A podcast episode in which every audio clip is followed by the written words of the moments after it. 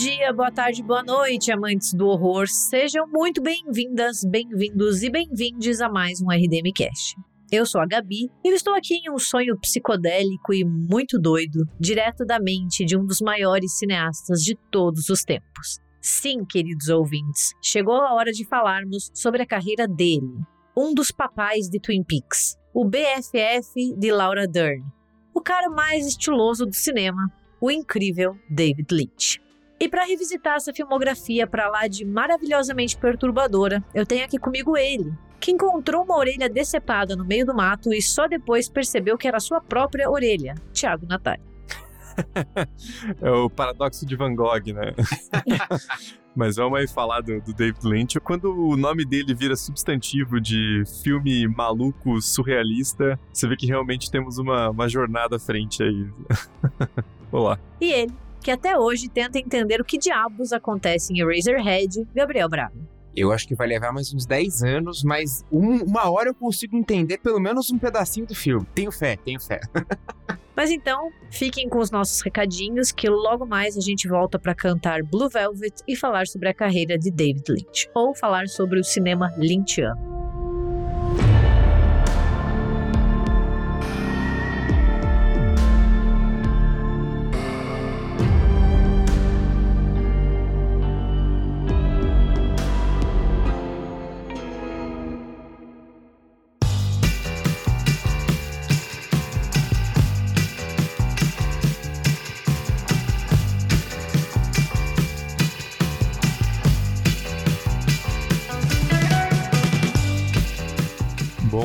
Gente. Hoje tem um recadinho bem rápido para dar para vocês. Na verdade, é só reiterar o convite, o aviso que eu tinha feito na semana passada, que agora, nesse sábado, dia 16 de setembro, às 20 horas, lá no nosso canal do YouTube, vai rolar a nossa próxima live mensal, né? Que vai ser sobre a Freira. A gente vai focar mais no A Freira 2, né? Porque, enfim, o filme estreou agora nos cinemas brasileiros no dia 7 de setembro, né? Então, bastante gente vai ter visto já. E a gente vai fazer uma, uma discussão também sobre o primeiro filme, né? Conversar um pouco sobre essa né, franquia de dois filmes, mas na verdade também dá pra gente falar um pouquinho sobre o Invocaverso, né, como é que tá essa questão dos filmes né, é, derivados de Invocação do Mal e falar um pouquinho sobre bilheteria, né, o filme teve algumas críticas mistas, mas rendeu bastante na bilheteria, então discutir vários desses pontos, né, sobre tanto o primeiro A Freira quanto esse segundo filme que já vai ter aí uma semaninha, né, nos cinemas brasileiros, então vai dar para bastante gente assistir e discutir lá com a gente. Então então, só para confirmar, a live vai ser nesse sábado, dia 16 de setembro, às 8 horas, lá no nosso canal do YouTube. Para quem não está inscrito, só procurar por República do Medo, se inscrever lá e já ficar atento também para as próximas lives. Então, um dos recadinhos era só isso mesmo, gente. Deixo vocês com esse episódio sobre o cinema surrealista de David Lynch.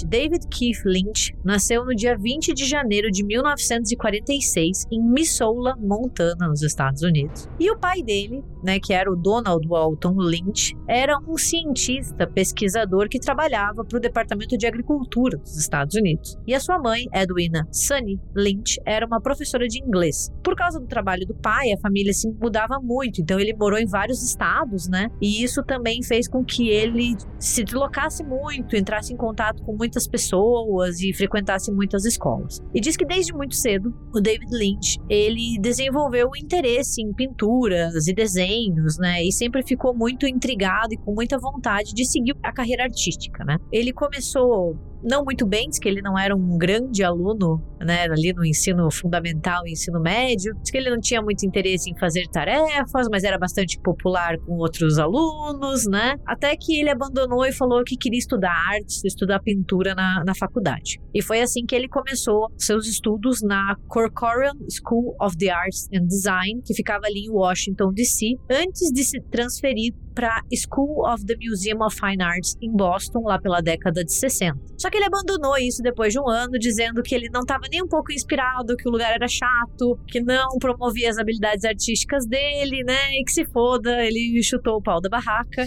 e decidiu que ele ia viajar pela Europa com um amigo por três anos, porque lá eles iam ser inspirados. Ele tem muito cara desse tipinho, né? O aluno de artes e quer transcender os ensinamentos, acha a faculdade uma merda, vai viver uma vida alternativa. É muito a cara do Lynch mesmo, né? Claro, vendo os filmes dele, você já projeta isso, mas ele tem uma cara mesmo, uma aparência física né, desse, desse doidão, assim.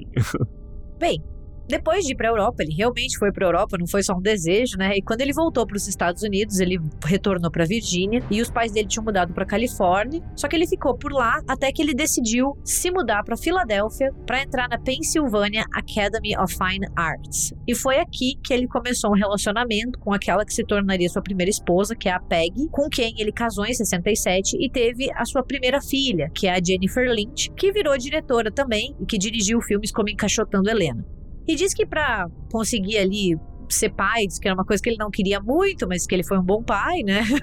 ele começou para sustentar a família, trabalhar com gravuras e assim por diante. E daí foi na Pennsylvania Academy que ele fez o seu primeiro curta, que ganhou o título de Six Men Getting Six, Six Times, né? Seis homens ficando doentes seis vezes, que é de 1967. E diz que ele teve a ideia, a gente já vê tipo todo o embrião do cinema do Lynch aqui, quando ele disse que ele queria fazer com que as pinturas dele se mexessem, né? E daí ele resolveu fazer uma animação. Isso acabou fazendo com que ele se interessasse mais pelo mundo do cinema, né? Ele começa muito mais interessado pela pintura e depois ele se desloca para o audiovisual. E daí ele fez um curta de 4 minutos em 68 chamado The Alphabet, que é estrelado pela sua esposa da época, a Peg, né? Que ela é conhecida apenas como a garota. E diz que ela vai, tipo, declamando o alfabeto numa série de imagens antes de morrer. E diz que daí tem sangue por tudo quanto é lado. É um filme bem perturbador de quatro minutos. E o Lynch ainda pegou os sons da filha dele chorando pra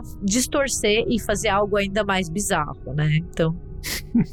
Quando ele descobriu, né, sobre o recém-fundado American Film Institute, que financiava, né, vários cineastas ali que estavam começando, ele resolveu se inscrever para um novo projeto, mandou o The Alphabet, né, para que eles dessem uma olhada e mandou esse novo roteiro de um curta que ele queria fazer em live action, que era o The Grandmother. Ele conseguiu fazer o Grandmother, eles financiaram, até que em 71 ele decidiu se mudar para Los Angeles, como todo bom cineasta desejando maiores orçamentos, né? Então foi ele, a esposa e a filha, porque ele queria estudar daí na AFI Conservatory. Você dá para ver que ele pulava de um lugar pro outro, né? Assim, tipo, se você demorou para se encontrar na vida, não se sinta pressionado, porque veja quantas faculdades e cursos o David Lynch fez até ele se encontrar, entendeu? E diz que foi aqui que ele começou a fazer um roteiro para um outro trabalho, né, que era o Garden Back, que surgiu ali das suas pinturas. Só que acabou rolando muita interferência no projeto. Ele, como boa diva que é, ficou muito irritado e resolveu vazar do conservatório ali antes de começar o seu outro ano, né?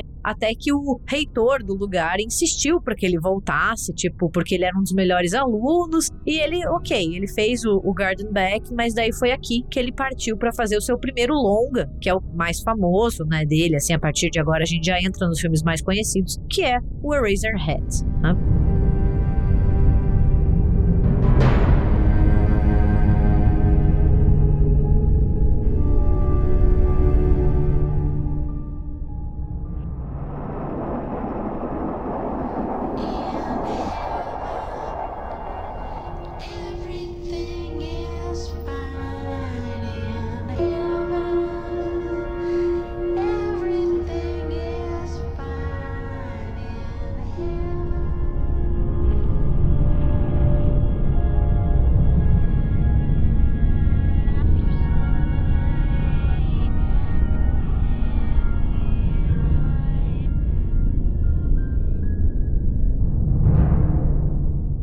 A gente né, nesse episódio, a gente vai citar vários filmes do Lynch, né? Ele tem uma filmografia grande, mas a gente escolheu os nossos favoritos, né? E é óbvio que o Eraserhead tá entre os primeiros, né? Porque todo mundo que assiste Eraserhead nunca sai imune a ele, né? É um trauma na vida de todo de toda pessoa que assiste filmes, né? Bem, inicialmente o Eraserhead, o título dele é Eraserhead mesmo em português, né? Era planejado para ter 42 minutos. E ele acabou tendo 89, tá? No corte comercial. E o script tinha 21 páginas e foi o filme que o David Lynch conseguiu criar sem ter interferência nenhuma. Ninguém estava interferindo na arte dele, entendeu? As filmagens começaram ali em 72, né? De uma maneira também bem inicial, né? Então eles usavam estábulos abandonados, né? De noite, justamente para conseguir que a produção que trabalhava em outras coisas, né? Conseguisse se reunir para fazer o filme, né? O AFI deu cerca de 10 mil dólares pro Lynch, né? Claro que isso não foi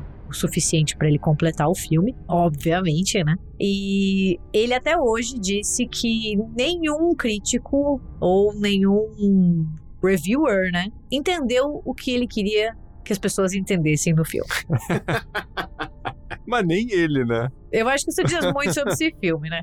É um filme em preto e branco. Se você ainda não assistiu o Razorhead, ele tem uma história muito bizarra. A gente segue ali um homem, um jovem homem bem quieto, que é o Harry, vivendo ali em uma, uma distopia industrial, né? Uma realidade assim mais distópica. E a namorada dele dá à luz a um bebê deformado, né, um bebê monstro, digamos, e ela deixa esse bebê ah, aos cuidados dele. E é essa a história do Razorhead. O, o bom é que esse, esses 10 mil dólares foram fácil, porque o David Lynch falou que ele não tinha a menor noção financeira, ele não sabia controlar os gastos. E os 10 mil dólares meio que se esgotaram rapidamente. E uma das pessoas que doou dinheiro para ele conseguir terminar o filme foi a Cissy Spacek. Ó a, a pira, né? Ele meio que passou um Nossa chapéu, Senhora. assim. E a Cissy Spacek, não, eu vou, vou dar um voto de confiança porque curti o projeto. E ela deu um, um valor lá pra complementar, né? Mais uma galera, família e tal, teve que dar uns valores, porque ele não sabia lidar com dinheiro, definitivamente. Ou seja, gente, o David Lynch é gente como a gente. Ele não sabe controlar o orçamento. E mesmo no Duna, depois, em 84, né, que ele foi contratado para dirigir, também ele estourou um monte de orçamento, atrasou a produção. É, foi um dos vários problemas, né, que, que o filme apresentou na, na, na fase de produção e que fez o Lynch se afastar cada vez mais desse circuito mais comercial, né, porque realmente, assim, né, pegando o, o, o Razorhead como parâmetro, é, é difícil até descrever, assim, porque não é muito um plot com começo, meio e fim, com personagens bem definidos. É um devaneio, né? O filme, ele tem esse aspecto de sonho muito forte. Ele se passa naquele cenário meio pós-industrial, né? Você tem essa, essa vibe, assim, de fábricas abandonadas, um personagem que diz que trabalha numa fábrica, mas a gente nunca vê ele na fábrica. É, você tem o, o pai da namorada dele, que também parece estar aposentado, né? Então você tem todo esse cenário, né, dessa coisa meio ele tem umas misturas, assim, de um expressionismo alemão dos anos 20, mas você vê que ele também tá fazendo uma, uma certa referência ali ao cinema do Eisenstein, e tem umas questões com paternidade, né? Isso fica muito óbvio no, no, no filme. Naquele personagem que se vê diante de uma, de uma situação ali, de uma responsabilidade que ele não tá pronto pra ter. Então, o, o filme é uma pira, né? Uma, você tem que entrar na, na onda, não dá pra querer né, começar a assistir assim, esperando um né, um plot mais tradicionalzão, porque não, não é isso que você vai ter, né? Você vai ter muito sequência de sonho, bebê bizarro e gente doida agindo de maneira esquisita. Eu acho Eraserhead um filme muito indigesto. É, a primeira vez que eu assisti, eu fiquei com uma sensação muito ruim, assim, como se eu tivesse levado um soco na boca do estômago, assim. Ele é um filme difícil, eu não acho que não só é difícil da gente engajar, ele é um filme mais lento, né? Ele é uma pira. Você não entende muito bem.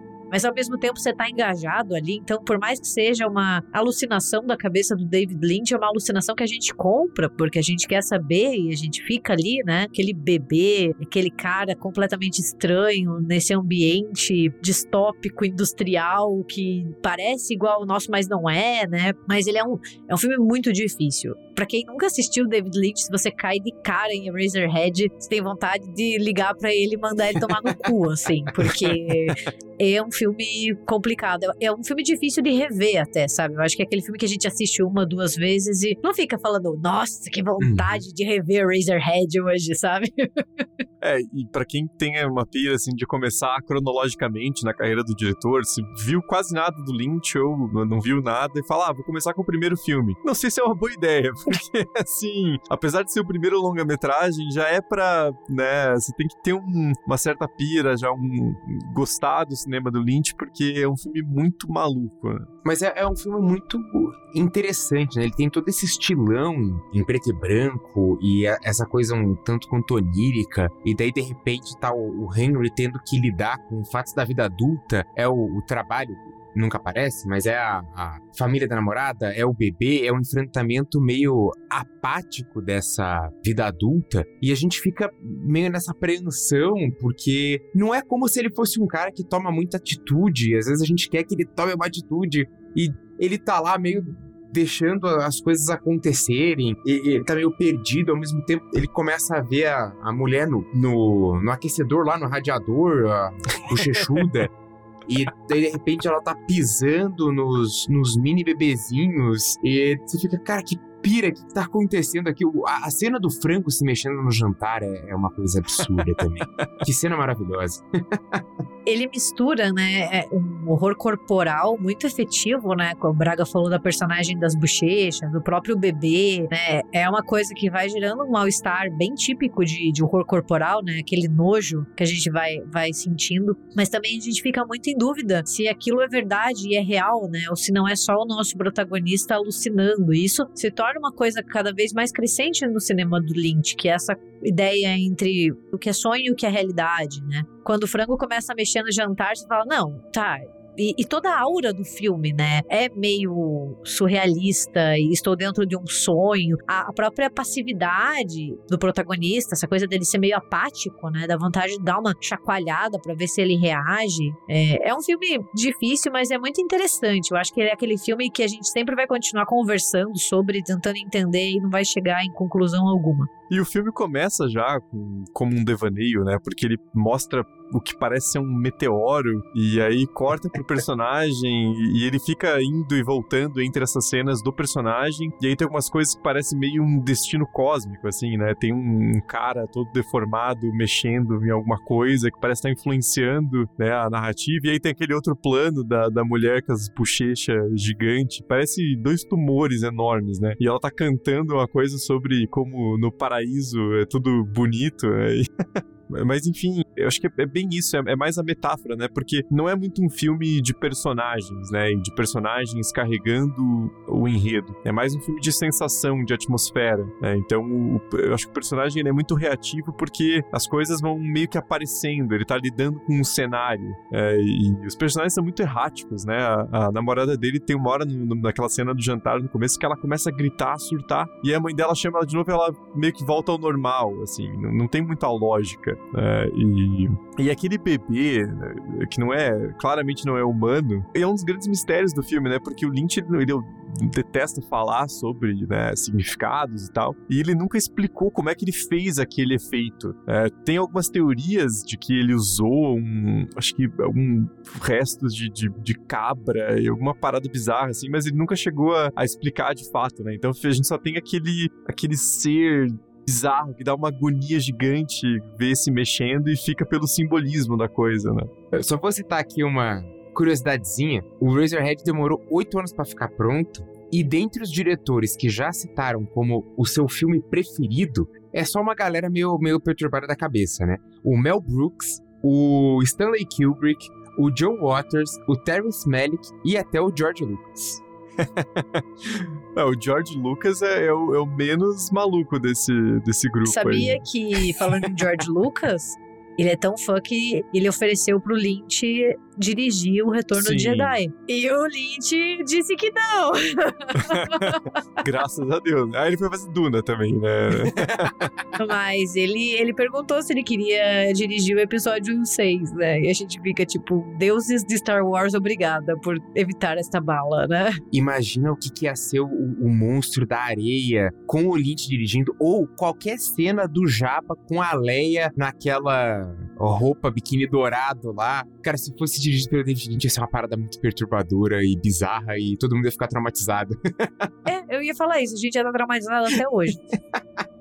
E uma coisa também que eu acho legal, pensando no Razorhead como primeiro filme do David Lynch, é que o ator principal, né, que é o Jack Nance, faz o Henry, ele aparece em vários outros filmes do, do Lynch, né? Ele aparece no, no Veludo Azul, no, no Coração Selvagem. Então o Lynch também, né, retornou o favor pro amigo dele e ele aparece em outros filmes, né? Além de vários outros temas do, comuns ao cinema do, do Lynch que vão se repetir, né? Eu acho que o, o Razorhead talvez seja um dos mais malucos, apesar de ser o primeiro, né? Porque ele, eh, acho que talvez seja um, um filme do Lynch que tem menos uma estrutura, uma espinha dorsal. Você pensa em Twin Peaks, tem umas coisas eh, malucas acontecendo, claro, né? É, é- é a graça da, da série, mas tem uma certa estrutura narrativa do mistério, né? Ele te dá aquela coisa ali mais convencional, digamos assim, e daí ele vai pirando com aquele lugar que as pessoas falam ao contrário, e ah, a mulher do, do tronco e tal, mas assim, tem alguma coisa pra você acompanhar, né? O, o Eraserhead é, é a pira pela pira, né? A sensação, a atmosfera, e tem que mergulhar de cabeça.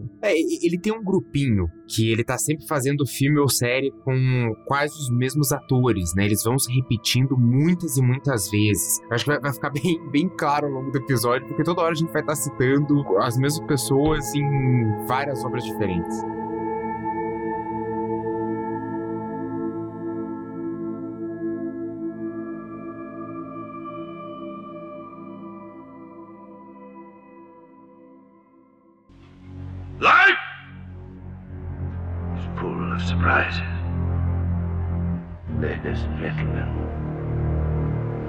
Terrible. Elephant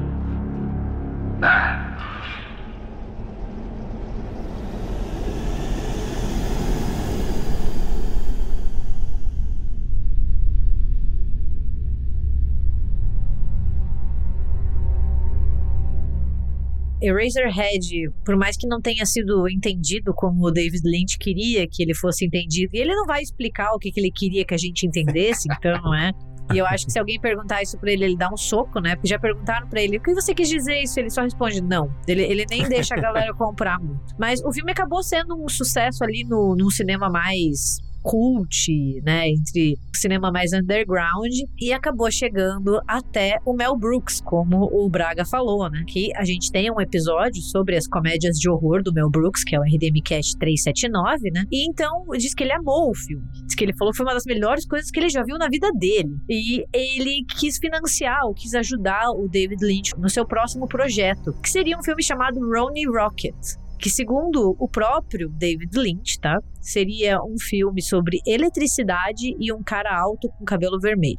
E ele acabou percebendo que isso provavelmente não ia ser pego por nenhuma distribuidora, nem por nenhuma produtora. Então ele acabou procurando, né, um, um outro roteiro que ele pudesse dirigir e acabou encontrando um título que ficou conhecido como O Homem Elefante. O Homem Elefante é o segundo longa do David Lynch, ele é um filme de 1980. E assim, para começo de conversa, acho que é o filme mais acessível do David Lynch. Para quem nunca assistiu nenhum filme do Lynch, eu acho que O Homem Elefante é uma bo um bom começo, sim, porque ele tem ali uma coisa do horror corporal, né? Mas ele tem uma história um pouco mais coesa, né? Acho que é um pouquinho mais fácil de, de digerir. Né, de maneiras diferentes. O Homem-Elefante, então, ele tem um roteiro que foi escrito pelo Chris DeVore e pelo Eric Braggett, e ele é baseado em uma história verdadeira, né, de um homem chamado Joseph Merrick, que era uma pessoa com uma deformidade de nascença muito grande, e ele ficou conhecido como Homem-Elefante, morando ali na Londres vitoriana. E ele acabou, inclusive, sendo atração né, daqueles freak shows até que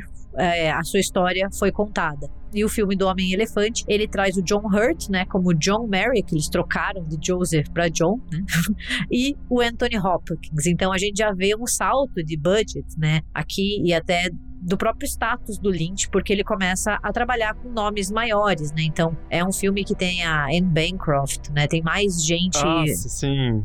Isso que eu ia falar. de grande, de grande nome, assim. Então é diferente do Eraserhead, que é um filme bem mais B, né, Pra ser o primeiro. Isso que eu ia falar, que tem a Anne Bancroft, né? Que pra quem não tá associando é a Mrs. Robinson, né? Do Primeira Noite de um Homem. Então é, tem, como a Gabi falou, um elenco muito mais forte, com muito mais destaque, né? E o filme, então, como a gente comentou, ele é baseado em alguns livros que contam essa história, né? Que contam a história verdadeira do Joseph Merrick e como ele teve essa, essa deformidade de nascença que cobriu 90% do corpo dele, né? E daí ele era visto como uma aberração, era maltratado, era visto como uma atração de freak show. E o filme aborda isso de uma maneira muito delicada, né? É um filme muito dramático, ele é bem triste, mas foi um imenso sucesso crítico, foi um grande sucesso comercial, tanto que rendeu a indicação do Lynch para melhor diretor, melhor filme e assim por diante. E tem uma outra curiosidade, né, que ele é, ele é um filme produzido pelo Mel Brooks, mas o nome do Mel Brooks foi deixado de fora de propósito dos créditos, porque eles não queriam que as pessoas achassem que era uma comédia.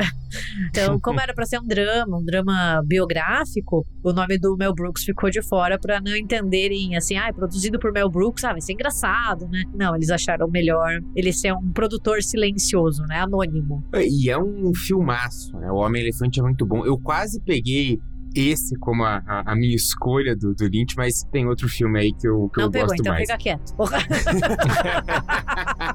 Perdeu a oportunidade. Mas é um filmaço, pô. Vale muito a pena. Eu eu acho que faz muito sentido isso de começar a conhecer o Lynch pelo Homem-Elefante, né? Acho que faz, faz muito sentido. É um filme bem mais pé no chão, sem a- as maluquices habituais e é, é um filme muito bonito. E a maquiagem, o trabalho de maquiagem, de prótese ali é sensacional também. E ele tem. É, é um dos grandes temas do cinema do Lynch também, é a deformidade física, né? Porque já aparece muito claramente em Eraserhead, né? Como a gente falou, a, a- tanto aquela personagem bizarra lá no Falando do Céu, quanto o, o próprio bebê, né? Que ele tem. E aparece em vários outros filmes também, né? Às vezes até como um. Assim, nem precisava o personagem estar com um muleto, alguma coisa assim, mas tá porque o Lynch tá afim, né? Então, assim, ele, ele trabalha muito esse tema em vários outros, vários outros filmes dele, e aqui é o, o grande destaque, né? O grande motor da narrativa. Eu acho que é um filme muito bom, de verdade. Assim, quando eu assisti pela primeira vez, nossa, eu, eu acho ele muito sensível e ao mesmo tempo muito lynchiano também, só que é uma entrada um pouco mais tranquila, né? Acho que não assusta tanto quem nunca assistiu nada do David Lynch, né? Porque ele tem uma narrativa um pouco mais coesa. Porque eu, eu vejo muita gente às vezes reclamando de Twin Peaks, assim, ah, eu fui assistir Twin Peaks esperando que ia ser uma coisa mais tranquila de entender. E, cara, acho que ninguém nunca entendeu nada do David Lynch na íntegra, né? Acho que ninguém tem esse poder, sabe? Se a pessoa tá dizendo que entendeu, ela tá mentindo pra você. Mas o Homem-Elefante, ele é um pouquinho mais, mais tranquilo, né? Digamos assim, por ser baseado em uma história real. Então ele, ele segue mais o personagem, né? Esses dois personagens, do John Hurt e o do Anthony Hopkins. Então, acho que é um filme que vale bastante a pena dar uma chance. E, enfim, o Homem-Elefante foi um grande sucesso, né? Rendeu muitas indicações e prêmios e assim por diante. Eu acho que até hoje um dos filmes do Lynch mais bem sucedidos nesse quesito, né? É o mais premiado também. E mesmo ele tendo negado dirigir o Retorno de Jedi, logo ele foi dirigir outro grande clássico nerd, né? Então, assim, ele pode não ter dirigido Star Wars, mas em 1984 o David Lynch teve a oportunidade de adaptar um dos maiores épicos da ficção científica, que é Duna. E assim nasceu Duna de David Lynch. E eu não tenho muito o que falar sobre esse filme, vou deixar pro Braga, que eu sei que ele é um grande fã de Duna, porque a gente já fez até episódio no RDM Cast, né, que é o 326, que a gente fala do filme do Lynch, fala do novo filme. O Braga fala um pouco sobre os 550 livros que tem da série e assim por diante. Pô, Duna é, é sensacional. É- essa versão do Lynch ela é muito odiada, inclusive por ele próprio, mas eu, eu gosto bastante. Eu acho que ele dá uma visão legal. É que é uma, uma produção cheia de problema. Era pra ser o Duna do Rodorovsky. Daí o Rodorovsky queria fazer um negócio com um orçamento bi-trilionário que ninguém ia pagar a porcaria. O cara fez. Enfim, ele tava com uma ideia muito maluca de cinema na cabeça. O Lynch pensaram: ah, já que a parada é meio psicodélica, vamos chamar o David Lynch. Daí o Lynch quis dar um pouco a visão dele, não deixaram, tem que prender. E daí é um filme que ele falou que ele detestou fazer, então não é um filme que ele fez por prazer, mas. Pelo menos esse filme tem o, o grande feito de ter apresentado o Lynch pro Kyle MacLachlan. É, o MacLachlan. É, é muito difícil, cara. Como é que é? Fala de novo. É o, o Kyle MacLachlan. MacLachlan. Eu não sei como é que pronuncia, é, é um nome difícil. Eu acho que é Kyle MacLachlan. É, e esse aí que a Gabi falou. Uma vez eu fiz o Google me ensinar a falar e eu fiquei repetindo até eu aprender a falar o nome dele. É, mas é o, o Kyle, esse aí que a Gabi falou, que o, o Lynch acabou conhecendo num dos, dos testes mais bizarros, talvez, da, da história, que o, o Lynch ligou pra ele e falou: vem aqui no meu quarto de hotel pra ler um trechinho do roteiro. E o maluco foi no quarto de hotel fazer um teste. Tipo, cara, ó- olha a bizarrice disso. Mas os dois criaram uma amizade que até hoje segue forte. Então, assim, é, é um filme que, apesar de ter muita gente que odeia, inclusive o próprio Lynch, eu acho um filme muito legal. Eu acho que é um daqueles filmes que nasce odiado, mas vai ganhando status de cult com o tempo, assim. E ele não é bom, mas você deixa de odiar ele, porque mesmo com as suas falhas, ele é pelo menos um entretenimento decente, sabe? Isso, isso. E é um filme que você fica pensando no potencial. né? Porque apesar do David Lynch ser uma escolha um pouco peculiar para dirigir Duna, a história permite você ter um pouco mais de surrealismo, né? Na verdade, até pede. Então, se ele tivesse tido liberdade criativa, se ele tivesse tido a grana que ele precisava, sem o estúdio ter uma expectativa absurda sobre o produto que eles estavam encomendando, e também, né, o corte final é super picotado, né? O, filme provavelmente seria bem mais longo do que ele é. Eu acho que tinha potencial para ser um filme muito bom, assim. Acho muito difícil um sucesso comercial, né? Porque Duna já não é muito amigável, assim, para né, um público mais amplo, mas se tivesse tido um pouco mais desse, desse aporte, poderia ser um, um puta filme. Eu já acho ele bom, mesmo tendo sido sabotado, né? Então imagina o que o Lynch poderia ter feito sem todos esses problemas de produção, né? Porque ele quase desonrou o filme, né? Tá com o nome dele na direção, né? Porque acho que alguém no final convenceu ele a manter, mas ele queria colocar assim um pseudônimo, né? É, Porque ele ficou muito puto que aquilo não era o filme que ele tinha feito, né? Mas imagina a pira que não ia ser um Lynch sem amarras, dando a sua visão sobre a, a orgia dos Fremen, lá da água da vida, das visões, da- das piras da especiaria, o trânsito da especiaria. Seria maravilhoso. Ia ser uma coisa completamente maluca e. Foda pra caralho. Ia. É, e Duna também não foi só um problema pro Lynch no sentido de que, sei lá, o filho renegado dele, mas a oportunidade de dirigir Duna surgiu com um produtor muito famoso que é o Dino de Laurentiis, né? Eu acho muito legal porque o nome dele tem dois Is, então é o Dino de Laurentiis. e o, ele, ele era o, o chefe, né, da De Laurentiis Entertainment Group, que era um grupo de produção, que depois vai produzir Evil Dead 2, Pumpkinhead, tá envolvido em alguns filmes de horror também. E quando eles entregaram a oportunidade pro Lynch dirigir Duna, né, ele meio que fechou um contrato que obrigava ele a produzir mais dois filmes pra companhia. Então, assim, ele já saiu fudido do Duna. Tava bravo. Não era o que ele queria. E ele ainda tava contratualmente ligado, né, ao Dino de Laurentiis pra isso, entendeu? E daí foi assim, né? Ele disse que ele até tentou, ele tinha um outro projeto, começou daí a desenhar quadrinho, se interessou por fotografia, tudo pra não cumprir o, contrato maldito que ele tinha, né? E como ele tinha isso ainda, né? O primeiro, o primeiro projeto seria uma sequência de Duna, o que obviamente nunca foi pra frente, né? Porque o filme foi um grande fracasso de bilheteria.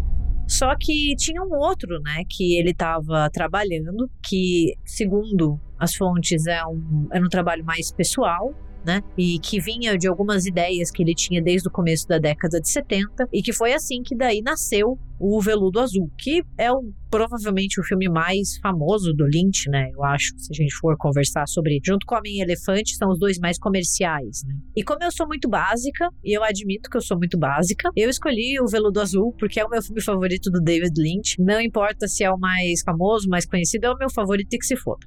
Ele tem direção e roteiro do David Lynch, né? Então a gente já vê que é um filme muito mais lynchiano do ponto de vista, porque daí ele abraça as maluquices dele do começo ao fim. E ele traz pra trabalhar com ele de novo o seu amigo Kyle MacLachlan. Aprenda, Braca, MacLachlan.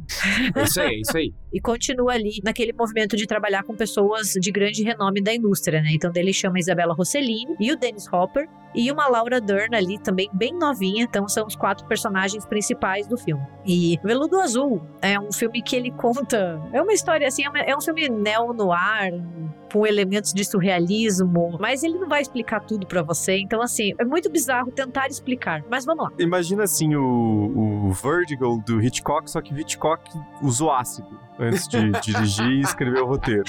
Eu acho que é uma boa. Foca assim no, no Vertigo, só que o Hitchcock doidão. Eu, eu sempre pensei no Veludo Azul como uma versão pervertida de Primeira Noite de um Homem, né? Que o Thiago até citou ali, ó, por causa da Anne Bancroft. Também, também, pode ser. Que eu vejo uma, uma dinâmica meio parecida, até um momento, claro, né? Porque daí vira uma pira muito maluca depois. É um filme que eu vou ser bem sincera, a primeira vez que eu assisti, eu fui correndo na internet pra tentar descobrir do que, que ele se tratava.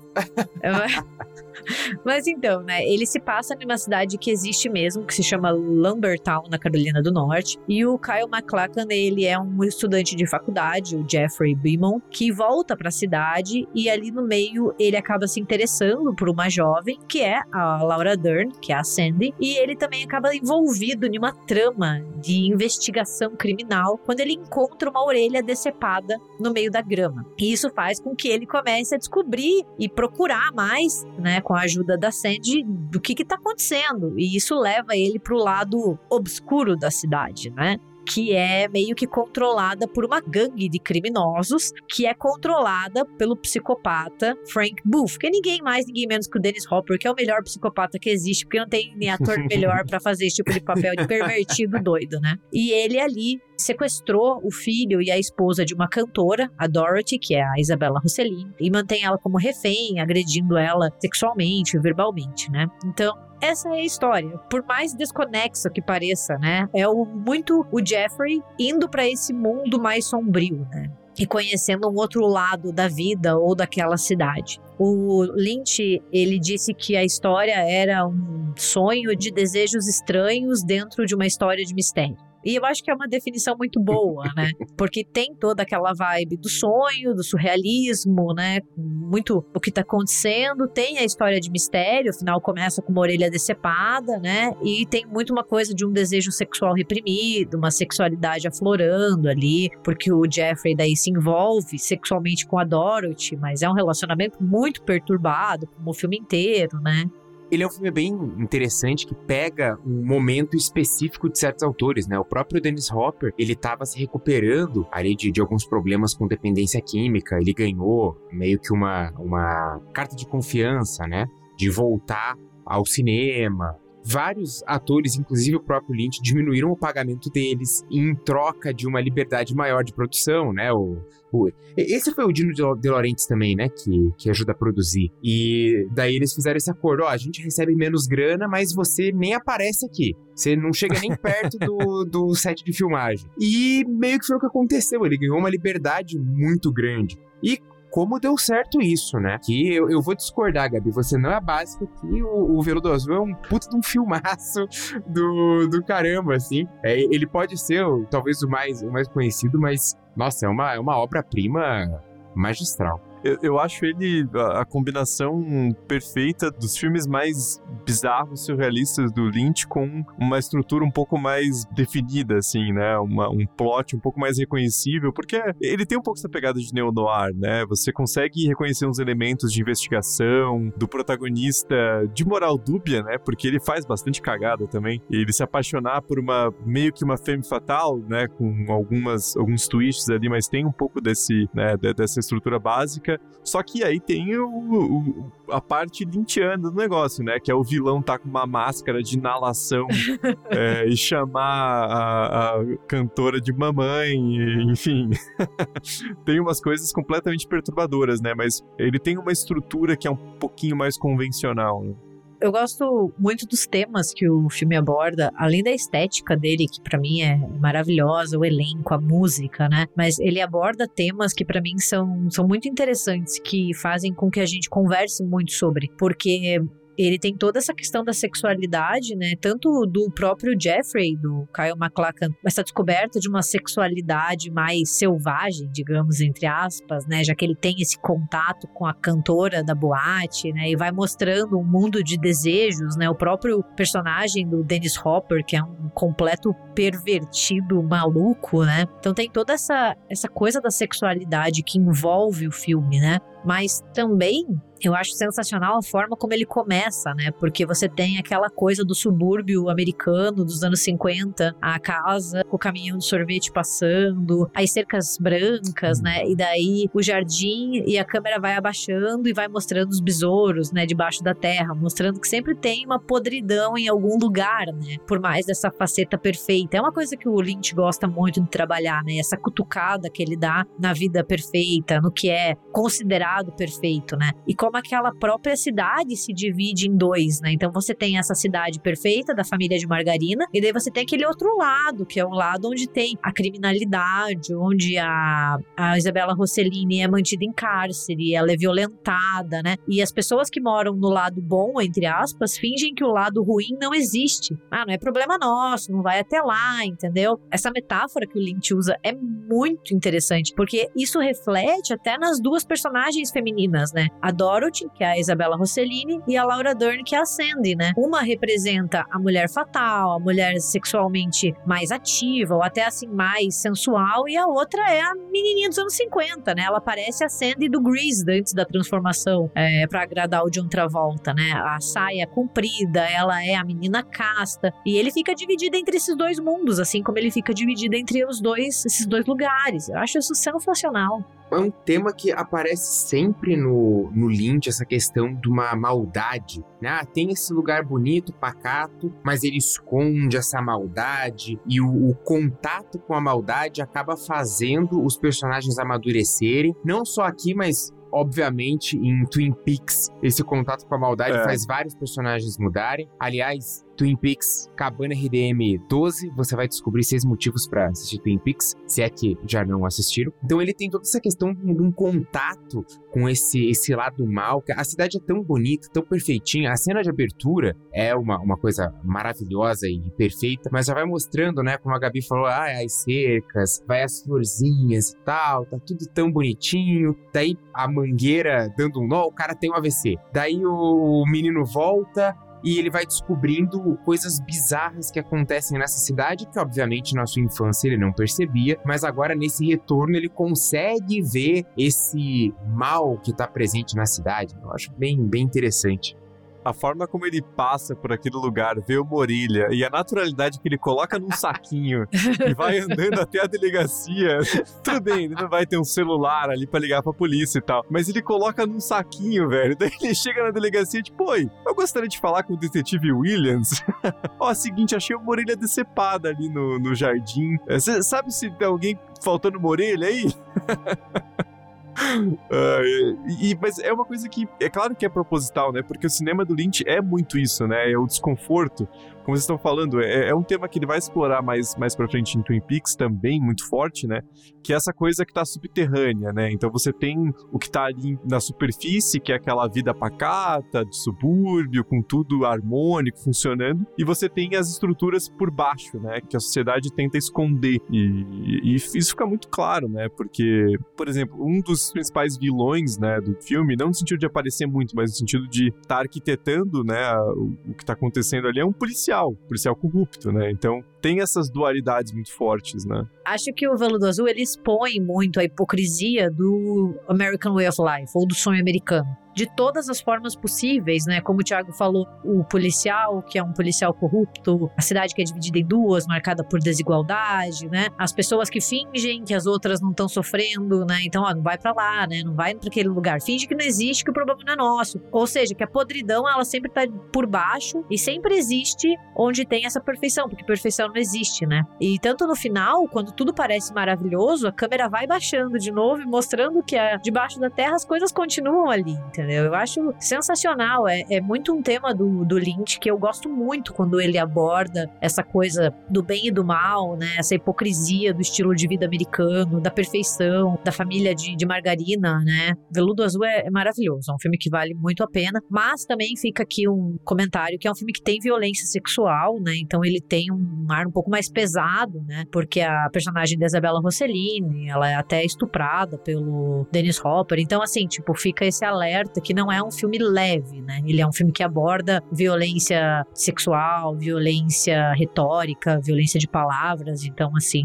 também tem que assistir com certa cautela. E o próprio protagonista não é um herói, herói também, né? Porque ele é bem esquisito, ele toma umas decisões questionáveis. O jeito que ele se aproxima da, da personagem de Isabella Rossellini é sendo voyeur, né? É uma cena muito esquisita, assim. Ele, é um filme que gera desconforto. Não dá pra você ir esperando ver o agente Cooper de Twin Peaks é, solucionando um crime, né? Porque não é bem essa a ideia do filme, né? Ele, ele vai meio que se, se perdendo ali naquela rede de mistério e de intrigas que tá subterrânea ali. E tem uma coisa sobre o, o Veludo Azul que, claro que não é culpa do filme, mas eu acho muito peculiar que o filme tem. Ele recebeu uma indicação ao Oscar em 1987, que foi o David Lynch pela direção. O que, assim, perfeito tinha mais é que indicar mesmo. Só que foi só esse Oscar. O filme não foi indicado a melhor filme, não foi indicado a roteiro, não foi indicado a nenhuma atuação. Tipo, o que aconteceu? Eles perderam a cédula do resto? Porque, porra, se você vai indicar pro, o cara pra melhor diretor, como que o filme não tá pra melhor filme? Como que não tá montagem? Sabe? É uma coisa muito. pra- a gente acha que o Oscar só faz merda hoje em dia, né? Mas acho que a história inteira dá pra ver essas, essas coisas bizarras, sem sentido nenhum.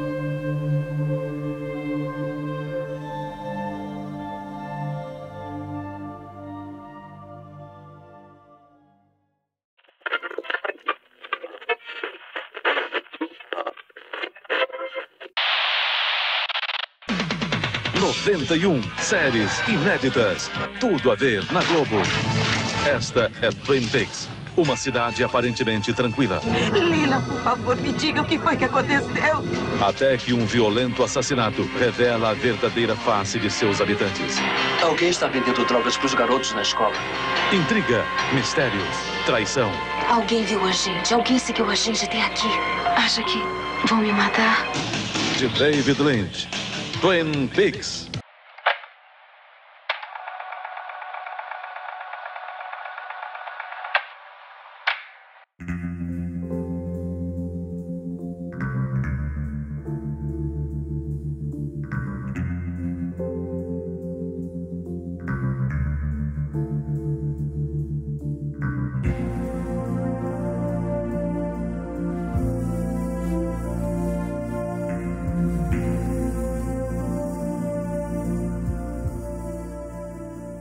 Em 1988, ele participa como ator de um filme chamado Zelly and Me, que nem tem página na Wikipédia, então, assim, acredito que não seja um filme muito conhecido.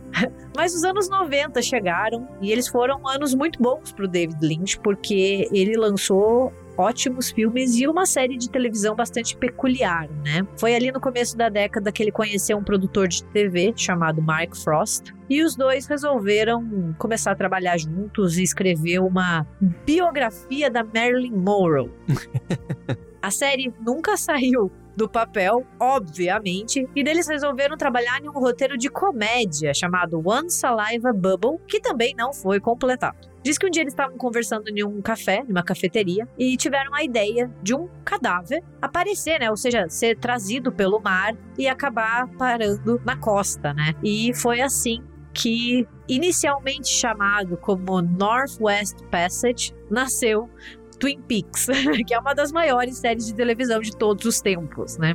Pra quem não conhece Twin Peaks, né, o Braga já falou, a gente tem um Cabana RDM sobre ele, um dia ainda teremos um RDM Cast completo, né? Mas é uma série de drama, investigação policial que se passa em uma cidade, chama Twin Peaks ali, onde uma estudante popular de ensino médio, a Laura Palmer, foi morta e o agente do FBI, o Special Agent Dale Cooper, que é o Kyle MacLachlan, já dá pra ver que o David Lynch e eles se dão muito bem. E chegando lá, ele encontra muita gente louca e uma história que não tem nem pé nem cabeça. E esse é o roteiro de Twin Peaks. Eu acho que é uma série que dispensa apresentações, né? Acho que a gente nem pode ficar falando muito tempo dela, porque senão o episódio vai ficar três horas, infelizmente, né? Mas é uma série que ela foi originalmente ao ar de 1990 até 1991, né? Ela teve duas temporadas e depois um revival, mas ela centra muito a sua história no quem matou Laura Palmer e, de novo, é, muitos temas que a gente vê em Veludo Azul aparecem em Twin Peaks, né? Essa hipocrisia da família, da cidade pequena, da perfeição. E é uma série maravilhosa. Nossa,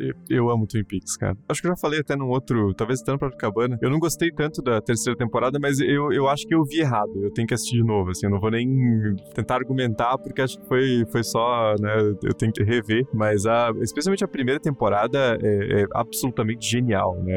A atmosfera que ele consegue criar é aquela coisa que, ao mesmo tempo, é assustador, é bizarro. Você quer estar em Twin Peaks, né? Por mais que tenha essa coisa que te repele, você quer estar naquela cidade assim como o próprio agente Cooper, né? Então, é, eu acho fascinante, assim, é, é um dos, dos, exemplos assim, de como uma série de TV da primeira temporada já conseguiu atrair o público de uma maneira inexplicável, assim, o sucesso que ela conseguiu fazer de cara, né? É, e muito revolucionário em termos de televisão, né? Porque o Twin Peaks ali o, inaugurou quase que uma nova fase da TV dos Estados Unidos, né? Uma nova fase de, de séries. E daí logo depois vem ó, Arquivo X, mais pro final da década Buff, tal. Várias dessas séries muito, muito clássicas, né? O Twin Peaks é sensacional. É, é genial. É, durante a primeira temporada, o Lynch ele dirigiu só dois dos sete episódios porque ele estava envolvido em outro filme que a gente já vai falar logo logo, que é o Coração Selvagem. E diz que ele escolheu muito bem os diretores, né? Ficou envolvido, mas ele estava em dois projetos paralelos, né? E ele também apareceu em Twin Peaks como ator, como o, o agente do FBI, o Gordon Cole, né? Então você encontra o, o David Lynch ali no meio, né?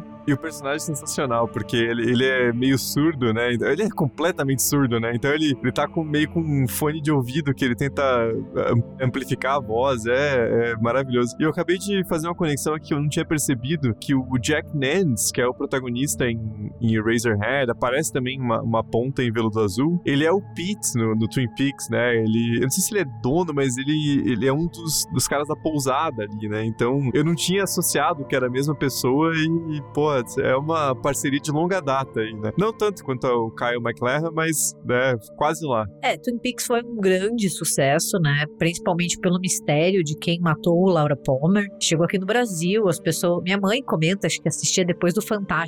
Ela fala assim que todo mundo ficava acordado para assistir e não entender que porra estava acontecendo, né? E a série acabou sendo cancelada na segunda temporada, né? Ela termina ali com um cliffhanger que o próprio David Lynch fala que esse não é o fim, é o fim que as pessoas ficaram presas, né? Tanto que depois a série foi retomada muitos anos depois para dar uma continuidade. E ele até hoje fala que um dos principais arrependimentos foi ter revelado muito cedo quem era o assassino da Laura Palmer. Isso acabou fazendo com que muitas pessoas perdessem o interesse, porque o assassino dela é revelado na metade da segunda temporada. Isso fez com que as audiências da série caíssem e a emissora acabasse cancelando, né? Mas, enquanto o Twin Peaks ainda estava em produção, né, e ele estava ali, ele se envolveu com outro, outro filme, né, que daí trouxe de novo a Laura Dern, que é uma queridinha do David Lynch. Ele fez até campanha para ela no Oscar, né? Eu achei sensacional, ele é maravilhoso. E ele daí trabalhou com outro ator tão surtado quanto ele, que é o nosso Nicolas Cagezinho, em um filme chamado Coração Selvagem, que é o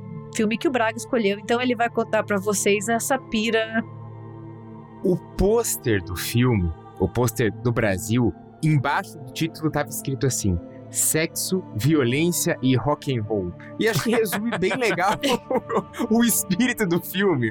Porque, cara, O Nicolas Cage interpretando um personagem a lá Elvis, inclusive ele canta Elvis. Então, assim, une três grandes paixões da minha vida, que é Elvis, Nicolas Cage e David Lynch. É um filme perfeito, pô. É, é- é um filme ótimo. E é um filme que tem uma das melhores cenas da história de cinema, que é o Nicolas Cage com o nariz quebrado gritando Lula! Assim, é, é- é sensacional, cara. É sensacional. Basicamente, o que acontece aqui é esses dois personagens, né? O Sailor, que é o Cage, e a Lula, que é a Laura Dern, eles têm uma paixão muito avassaladora, mas que não é aprovada pela família da moça. A mãe dela conspira um assassinato. O Sailor, que é um cara que sabe lutar muito bem, acaba matando o cara que vai tentar matar ele e é preso por alguns anos. Depois é solto, ele tenta retomar essa paixão, mas os dois são perseguidos pela mãe, por um detetive e por um mafioso de origem latina. É, um... Enfim, daí são várias pessoas que surgem pra tentar matar ele, vários vilões caricatos, vários personagens completamente malucos, inclusive um interpretado pelo William Dafoe, só pra ter noção do quão maluco é. Você sabe que tem William Dafoe. Então, com certeza é alguém muito, muito pirado. Mas é um filme de amor, é um filme sobre amor.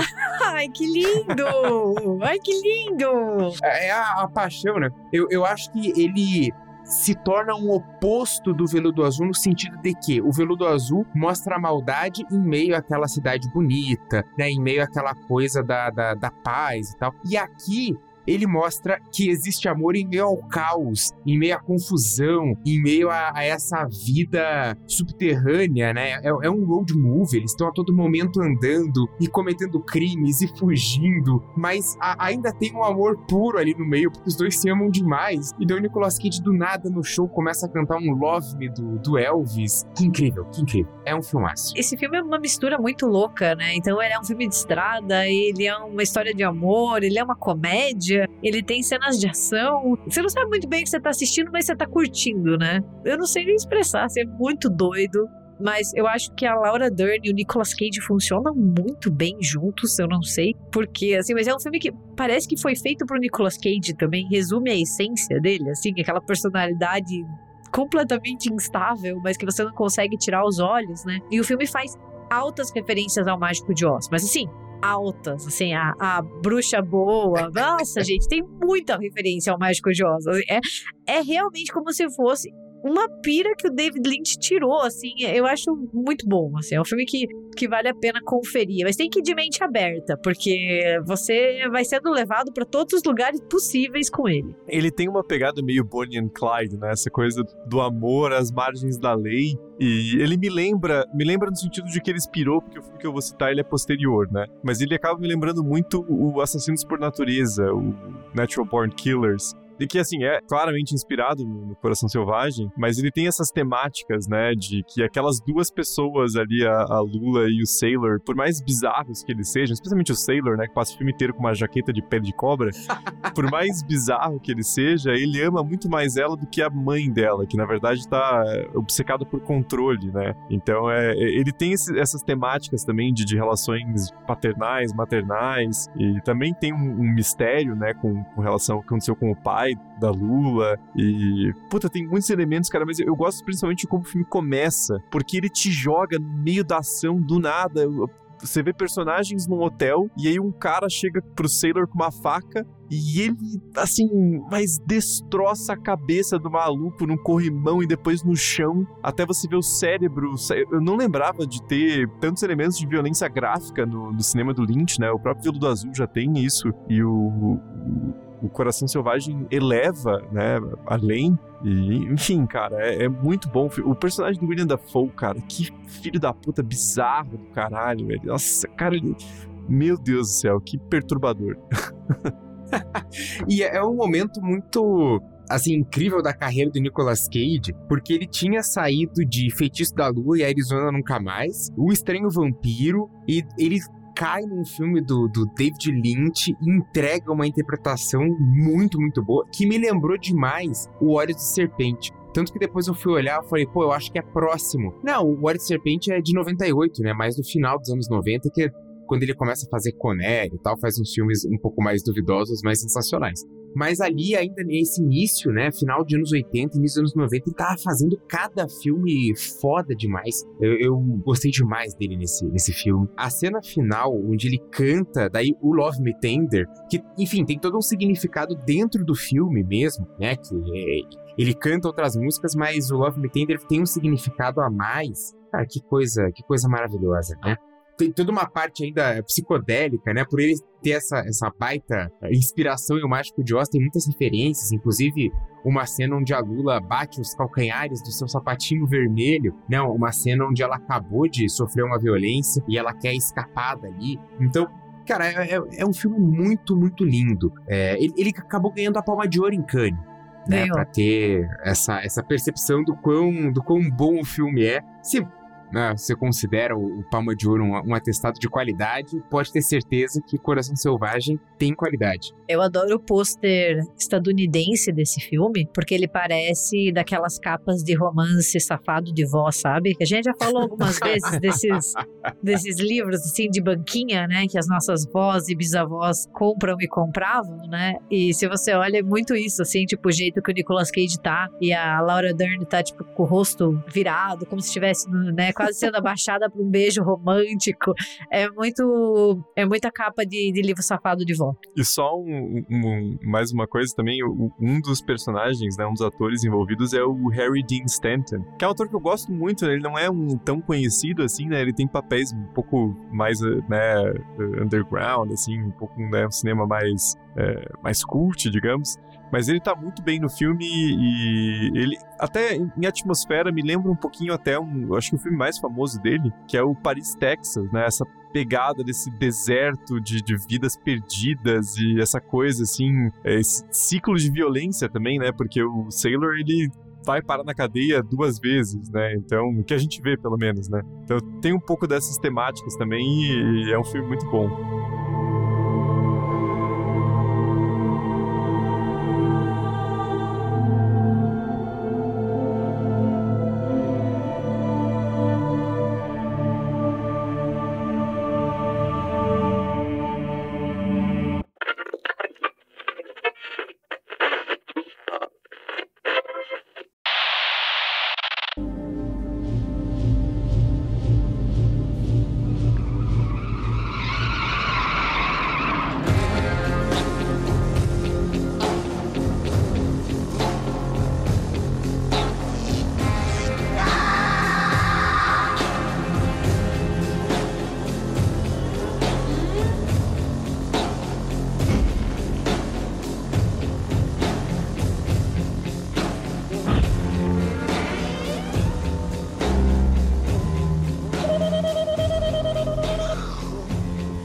Nos anos 90, né, o David Lynch ele acabou se envolvendo com muitas coisas. Então foram filmes, foi a série Twin Peaks. Ele se envolveu também bastante com fotografia. Ele criou vídeos e propagandas para várias marcas de roupa famosas, como Yves Saint Laurent, Calvin Klein, Giorgio Armani. Assim, ele é um cara que dá pra ver que ele tem uma alma muito artística, porque ele gosta de se envolver com várias coisas diferentes. Então ele, ele é uma pessoa muito criativa. Se vê assim, não só pelos filmes, mas porque ele tá sempre envolvido em algo, né? Seja pintura, fotografia, vídeo, filme, televisão, livro, quadrinho. Ele é muito ativo. E quando ele entregou e terminou o Coração Selvagem, ele acabou se voltando pro mundo da recém-cancelada Twin Peaks e falou: Bem, eu vou fazer um filme. e eu vou fazer um filme que conta a história de antes, né? E assim, tipo, é um filme que realmente conta a história da Laura Palmer. Em inglês se chama Twin Peaks Fire Walk With Me, e em português veio como Twin Peaks Os Últimos Dias de Laura Palmer.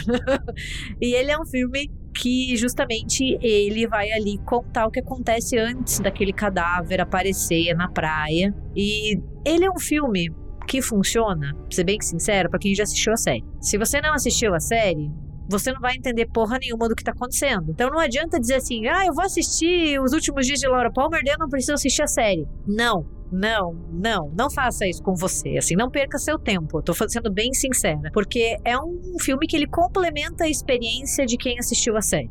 Por mais que ele volte no tempo e conte a história um pouco antes, né? Então a gente tem muito mais da Laura Palmer, né, que é a Cheryl Lee, então ela tá muito mais presente ali, a gente acompanha ela, mas tem muitas sutilezas que só fazem sentido quando você acompanhou a série. E é por isso que o filme foi um fracasso de bilheteria, porque muita gente não entendeu o que diabos aquele filme estava querendo dizer. Eu vi uma vez só e eu detestei. Então, acho que é outro, assim como o Revival, que eu preciso assistir de novo, porque eu achei só uma, assim, uma desculpa do Lynch pra fazer um outro projeto com a atriz, né, com a Cheryl Lee, que ele sempre falou que achava ela incrível e fascinante, e eu nunca entendi muito bem o propósito do, do filme, não, não sou grande fã. Ele acabou pirando, como sempre, né? Mas ele filmou tanto que tem até daí um outro filme, porque deu uma treta, né? Quando ele lança esse em 92, do que colocar, o que não colocar, também coisa de produção, tanto que daí em 2014 ele lança o Missing Pieces, né? O Twin Peaks do Mistério, que daí traz outras cenas que não foram utilizadas nesse de 92, mas é tanta cena que dá origem a um outro filme. e como não tem uma preocupação cronológica, é tipo, é uma cena atrás da outra. e é isso. Lidem com isso. É, é um filme pra quem é fã. Eu acho assim, não é nem assim, ai, não assista, vamos manter o filme puro. Não é essa porra. É assim, que se você não assistir a série, você não vai entender. Se você não gosta de Twin Peaks, você vai achar uma merda. Então é um filme que ele é feito pra agradar os fãs e é muito o David Lynch ali querendo construir um pouco mais daquele universo que foi cancelado, né? Você vê que é uma tentativa ali de colocar uns pedaços que estão faltando. Eu não acho ele tão horrível assim. Eu gosto de ver um pouco mais da Cheryl Lee, eu acho ela uma atriz muito boa e eu gosto de acompanhar um pouco mais a Laura Palmer. Ela é uma presença tão forte na primeira e na segunda temporada que a gente teve, né? Que depois, né, no revival também, mas ela é tão forte e ao mesmo tempo ela tá morta que a gente quer ver mais quem é essa Laura Palmer. Quem que é essa menina que causa todo esse mistério, né? Eu acho que isso o filme é legal. Só que para ser um filme mainstream, o público dele tá muito errado, porque muita gente vai cair e não vai entender o que diabos está acontecendo, né? Então é claro que ele foi um fracasso comercial.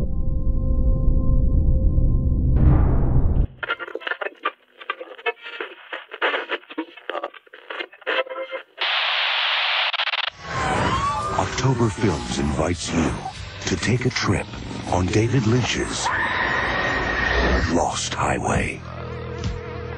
I told you I was here. How'd you do that? Ask me.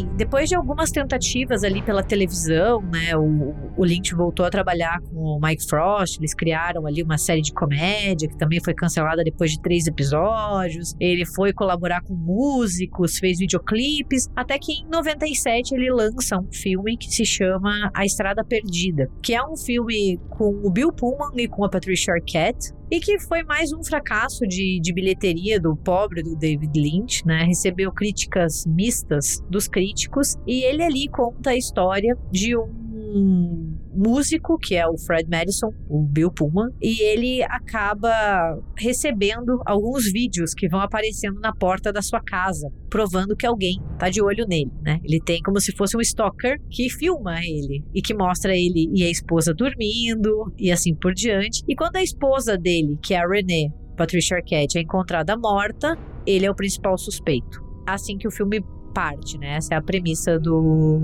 A Estrada Perdida. Eu vou ser bem sincera, faz muito tempo que eu não assisto esse filme, então ele não me marcou tanto assim. Eu acho que é um filme do David Lynch que passa meio desapercebido, porque a gente não encontra tantos comentários dele também. E entrando no final dos anos 90, o David Lynch lançou História Real, que é um filme de drama biográfico de estrada. E só o David Lynch para fazer um drama biográfico de estrada, né? Ele é baseado numa história real, novamente, né? Assim como Homem e Elefante, de um homem chamado Alvin Strait, que ele fez uma jornada do Iowa até Wisconsin em um cortador de grama. E essa é a história ele é era um veterano de Segunda Guerra Mundial e o filme acabou focando nisso e é frequentemente descrito como um filme mais acessível do David Lynch também, que ele assim como Homem Elefante segue uma certa narrativa mais coesa, foi um filme muito elogiado pela crítica, não teve um, um desempenho da bilheteria tão bom quanto eles estavam esperando, mas frequentemente ele surge ali como um filme que é, se você quer conhecer um pouco mais do David Lynch, vale a pena, porque ele não é tão complexo ou tão pirado a ponto de querer fazer com que você bata a própria cabeça na parede, entendeu? E o, o filme tem a Cissy Spacek, né? Então, agora o, o Lynch devolvendo a grana que ele investiu em Razorhead. Muitas décadas depois, eu, ó, te contratar pra um filme aqui. O David Lynch é um cara que ele não esquece dos amigos, entendeu? Não esquece.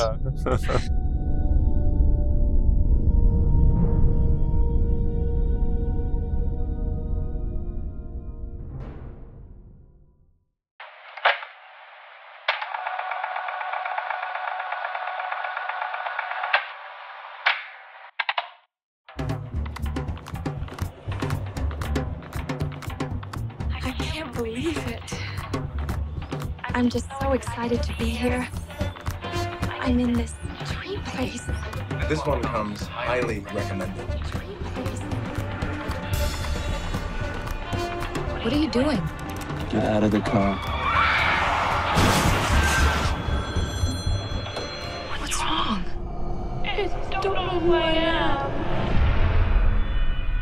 I wonder where you were going. Come on, it'll be just like in the movies. We'll pretend to be someone else.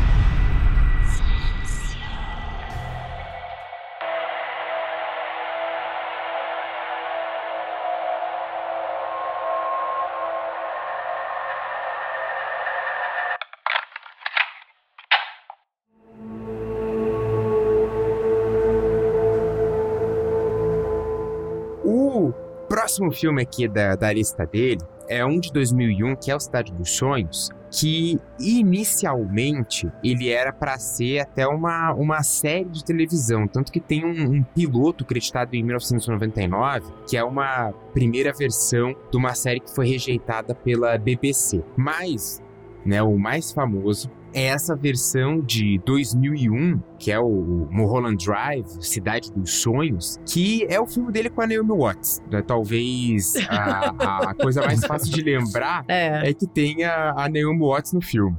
E a, a história, enfim, como que a gente vai explicar a história, né?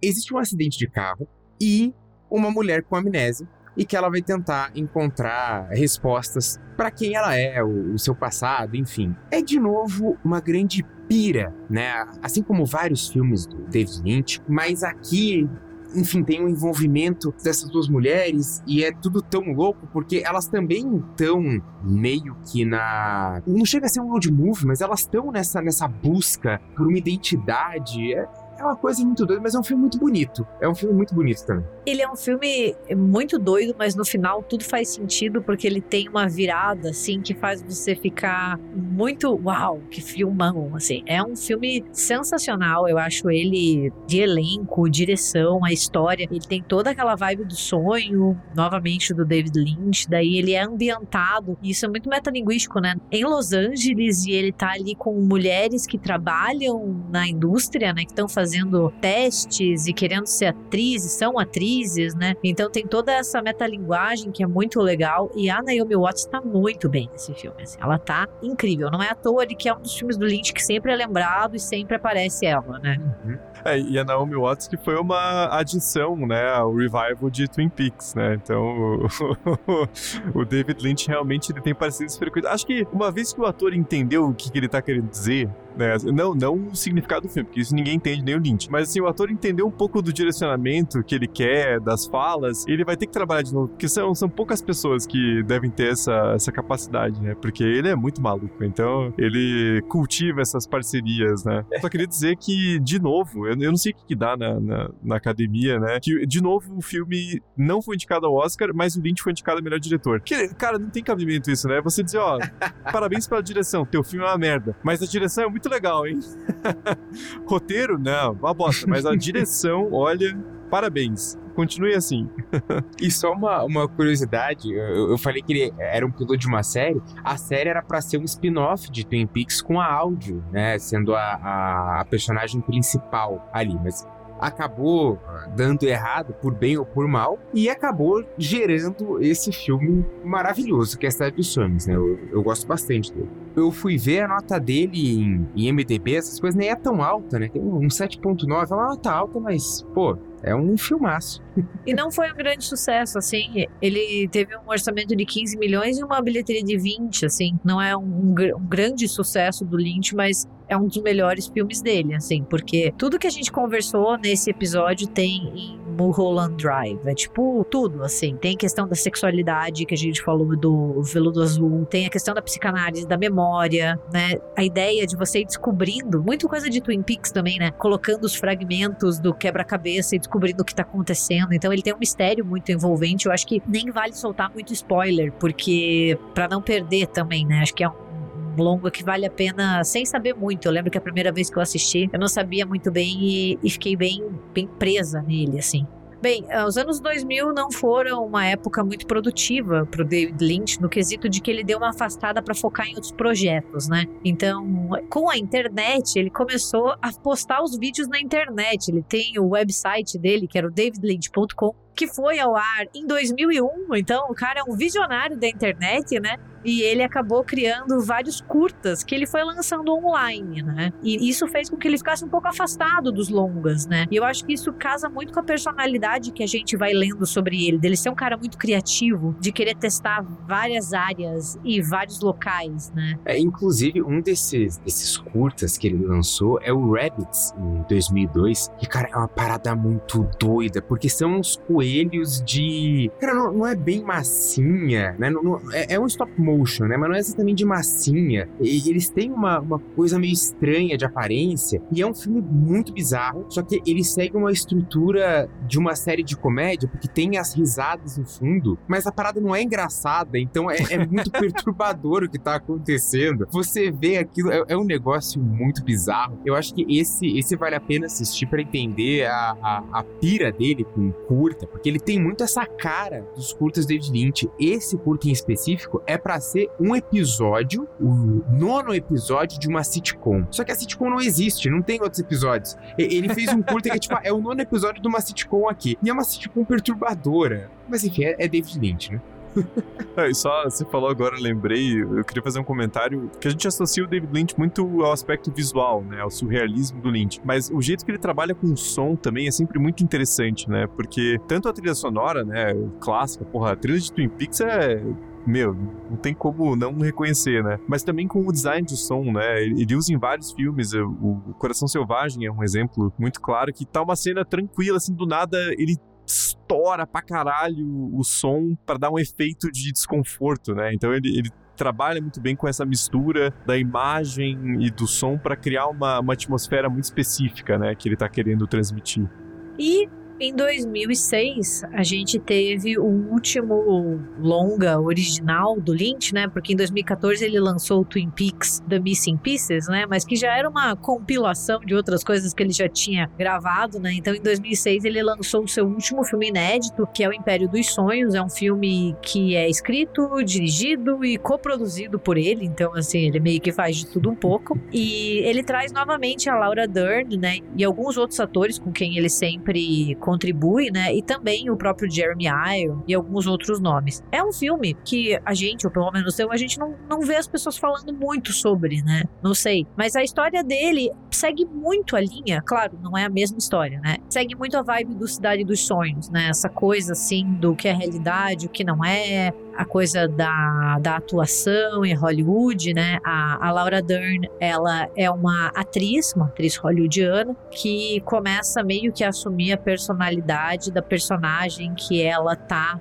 fazendo em uma produção que é supostamente amaldiçoada. E daí a gente tem essa coisa meio fragmentada e meio de pesadelo que o filme começa a puxar, né? A, própria o próprio slogan do filme é uma mulher com problemas, uma mulher em perigo, né? Então dá para ver que tem muita inspiração em Cidade dos Sonhos, assim, parece que é uma temática em comum, digamos, né? Não que são filmes iguais, mas dá para colocar eles numa caixinha parecida, né? É, aliás, o curta que eu citei, o, Rabbits aparece no Império dos Sonhos, né? Numa das primeiras cenas, quando a menina tá vendo a TV, ela tá assistindo a essa falsa sitcom que o Lynch criou. E uma das coisas engraçadas desse filme é que tem uma entrevista do Lynch com a Laura Dern, ah, assim que o filme lançou, e os dois começam a, a discutir porque eles não chegam num consenso se a Laura Dern interpretou três ou quatro papéis no filme. tipo, nem eles conseguem se entender assim. É maravilhoso, é maravilhoso. É um filme bem pirado também, mas isso é meio que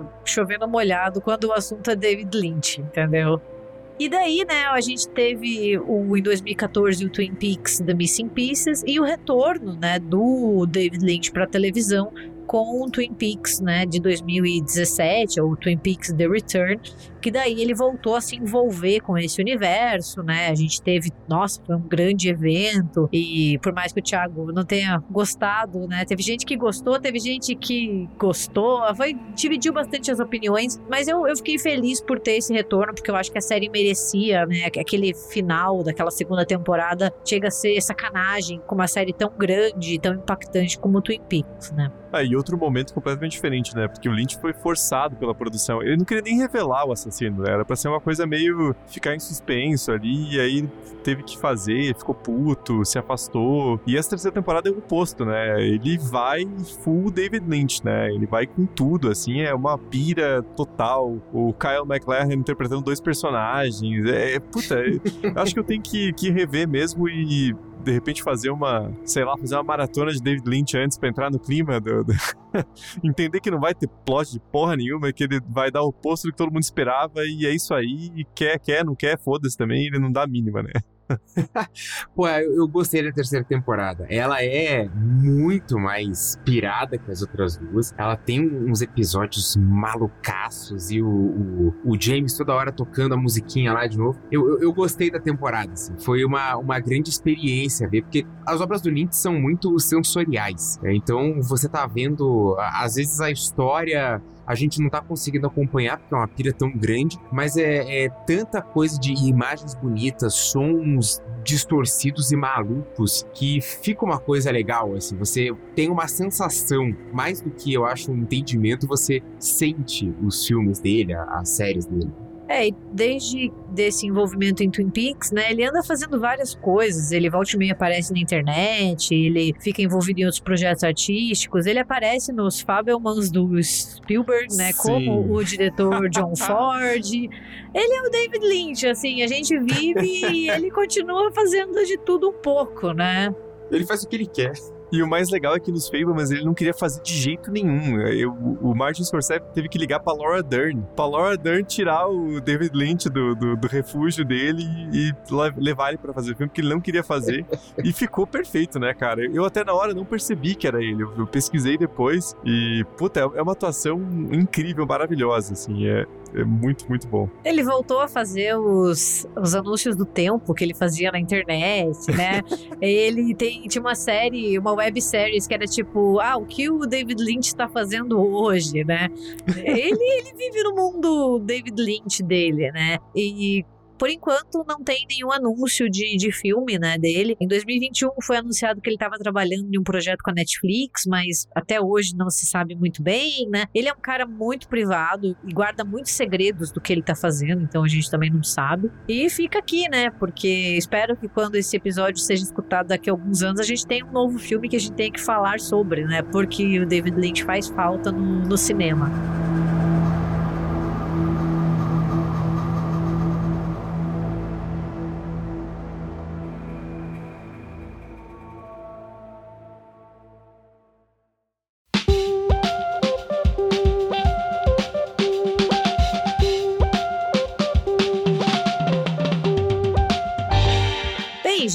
Esta foi a nossa rápida sinopse sobre a vida de David Lynch. É claro que não dá pra abordar tudo e algo ficou de fora, né? Senão a gente nem ia conseguir fazer episódio. Na verdade, é só uma uma amostrinha, né, de quão incrível é, esse cineasta é e a gente queria muito falar sobre ele. Então é claro que a gente teve que fazer recortes e escolher algumas coisas pra falar um pouco mais, um pouco menos. Mas a gente quer saber de vocês. Contem pra nós nos comentários e também na- nas nossas redes sociais se vocês gostam do David Lynch, qual é o seu filme favorito e se vale a pena fazer um RDM Cast só sobre Twin Peaks, porque a gente teve que passar voando por Twin Peaks. E a resposta é sim, eu sei disso, mas tudo bem. Mas contem pra gente, a gente vai adorar saber qual foi o primeiro filme do Lynch que vocês assistiram, qual é o seu favorito. Né? E vocês podem contar tudo isso pra gente pelo próprio Spotify, né? Com certeza vai ter uma enquete focando nos filmes David Lynch ou nos que a gente selecionou, né, para essa para essa lista falar um pouquinho mais detidamente. Mas contem pra gente o que vocês acharam do, do episódio, do, dos filmes que, que a gente citou. E também, né, fica o convite para vocês seguirem a gente nas nossas redes sociais, também interagirem com a gente. A gente tá no, no Twitter, e foda-se, é Twitter, tá? Você vai andar no, no Twitter e no TikTok como RDMcast e no Instagram e no Facebook como República do Medo. E caso vocês queiram, ainda vocês podem mandar um e-mail para contato arroba republicadomedo.com.br. Não esqueçam que nós estamos também no YouTube, onde a gente vai transmitir as nossas lives mensais. É só entrar lá no canal República do Medo, se inscrever e ativar aquele sininho para ficar por dentro da programação. É isso, gente. Muito obrigada pela audiência. Um beijo pro senhor David Lynch, que deve estar escutando a gente com certeza. Faça mais filmes, estamos com saudades e até a próxima quinta-feira. Até. Até.